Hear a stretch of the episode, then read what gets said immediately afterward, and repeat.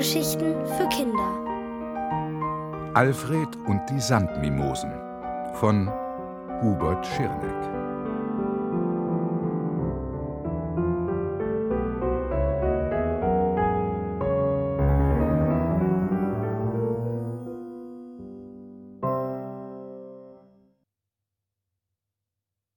Der böse Kammerjäger. An diesem Morgen ist Alfred so gut gelaunt wie fast immer. Überhaupt nicht morgenmuffelig wie am Tag zuvor. Ich hätte sehr gerne Eierkuchen, sagt er, als er in die Küche kommt. Übrigens habe ich in der letzten Nacht lange mit den Sandmimosen gesprochen. Die sind total nett und haben total komische Namen, wie Thelonius der Grazile oder Tapeziermimose Ulrich.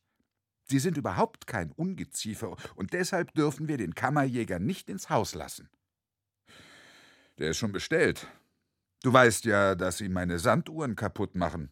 Das kann ich nicht dulden. Das ist doch nur, weil sie deinen Sand so lieben. Das ist der beste Sand der Welt, sagen sie.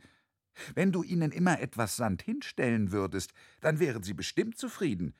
Aber der ist ja im Tresor eingeschlossen weil er für mich sehr wertvoll ist. Ich brauche ihn für die Uhren. Alfred denkt nach. Das ist wirklich vertrackt. Doch dann hat er eine Idee. Was ist, wenn wir zum Strand fahren und neuen Sand holen? Im Moment geht das nicht. Mein Knie tut weh und der Kammerjäger kommt heute noch, murmelt Opa. Alfred ruft: Aber das geht nicht. Du musst ihn anrufen, er soll nicht kommen. Opa erklärt, dass das Haus nicht ihm gehöre. Der Vermieter habe den Kammerjäger bestellt. Ihm gehöre das Haus, er könne da gar nichts machen.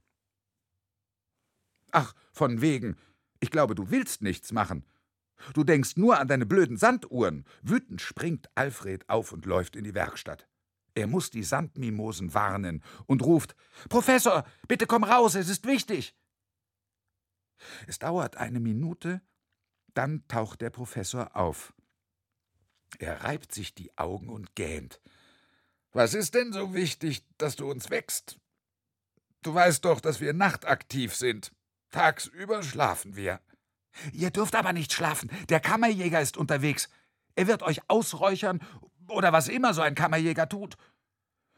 Oha, das ist wirklich was, sagt der Professor, während die anderen Sandmimosen auch nach und nach auftauchen. Offenbar ist hinter dem Werkzeugschrank ein Loch in der Wand, das in ihr Reich führt. Das würde sich Alfred gerne mal anschauen, aber dafür müsste er viel kleiner sein. Die Sandmimosen fangen an zu diskutieren. Wir sollten dringend verschwinden. Mit Kammerjägern ist nicht zu spaßen, sagt Thelonius der Grazile. Von wegen, wir hauen nicht ab, ruft Anastasia die Schreckliche. Sie sieht wirklich furchterregend aus.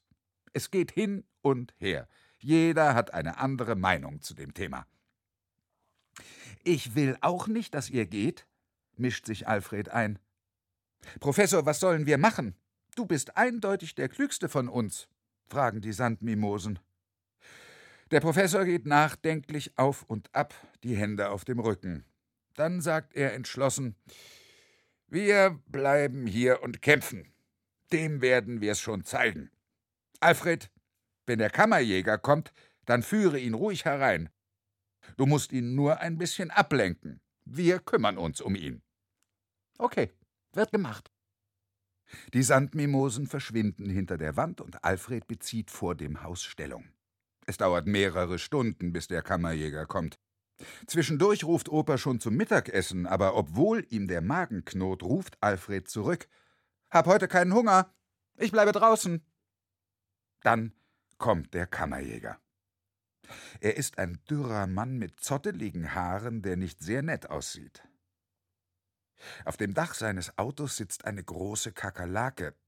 Natürlich keine echte. Sie ist aus Pappe, sieht aber genauso unsympathisch aus wie der Kammerjäger. Na, dann wollen wir mal, murmelt er und betritt das Haus. Opa empfängt ihn und sagt, eigentlich ist es gar nicht mehr so wichtig. Die grünen Käfer sind anscheinend nicht mehr da. Nun ja, Ihr Vermieter will, dass ich das mache, also ans Werk. Ich lasse mir keinen Auftrag entgehen. Opa sieht Alfred an und zuckt bedauernd mit den Schultern.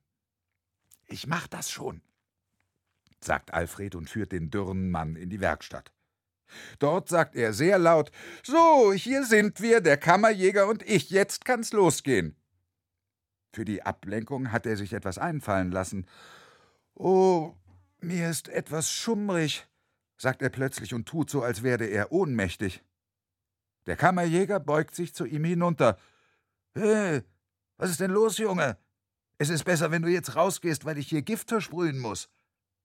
In diesem Augenblick beginnt ein ohrenbetäubendes Geschrei.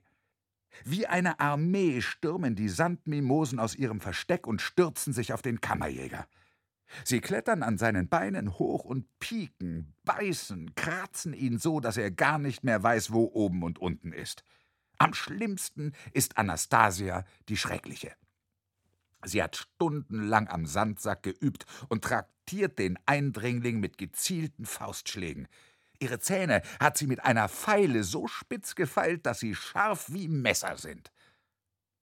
Jetzt beginnen die Sandmimosen auch noch zu singen, und das ist noch angsteinflößender als ihr Geschrei und ihre Bisse.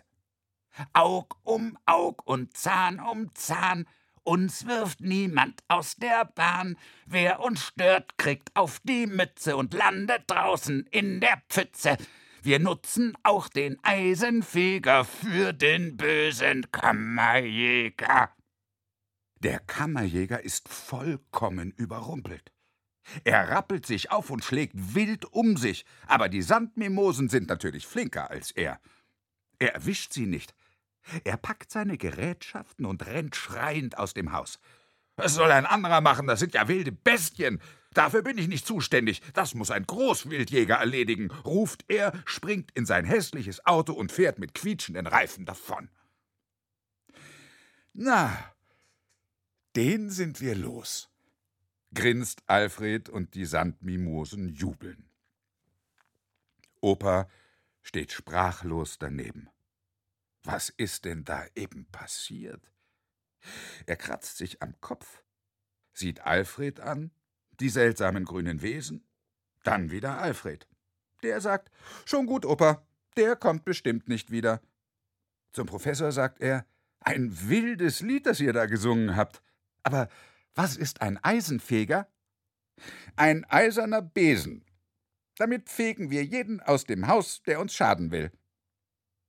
Genau, dem haben wir's gezeigt, ruft Anastasia die Schreckliche mit ihrer Reibeisenstimme und lässt ihre Muckis spielen. Der Professor sagt zu Alfred: Danke für deine Hilfe. Gern geschehen. Noch lange sitzen sie in der Werkstatt zusammen und sprechen über ihren großen Sieg. Immer wieder machen sie nach, wie der Kammerjäger schreiend aus dem Haus gelaufen ist. Opa ist auch dabei und er würde eigentlich sehr gerne über das Thema Sand reden, aber irgendwie ist das nicht der richtige Moment. Darüber können wir auch morgen noch sprechen, denkt er. Genau.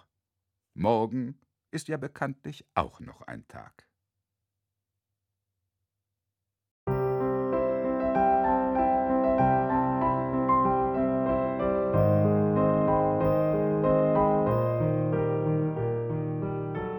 Ihr hörtet Alfred und die Sandmimosen von Hubert Schirneck.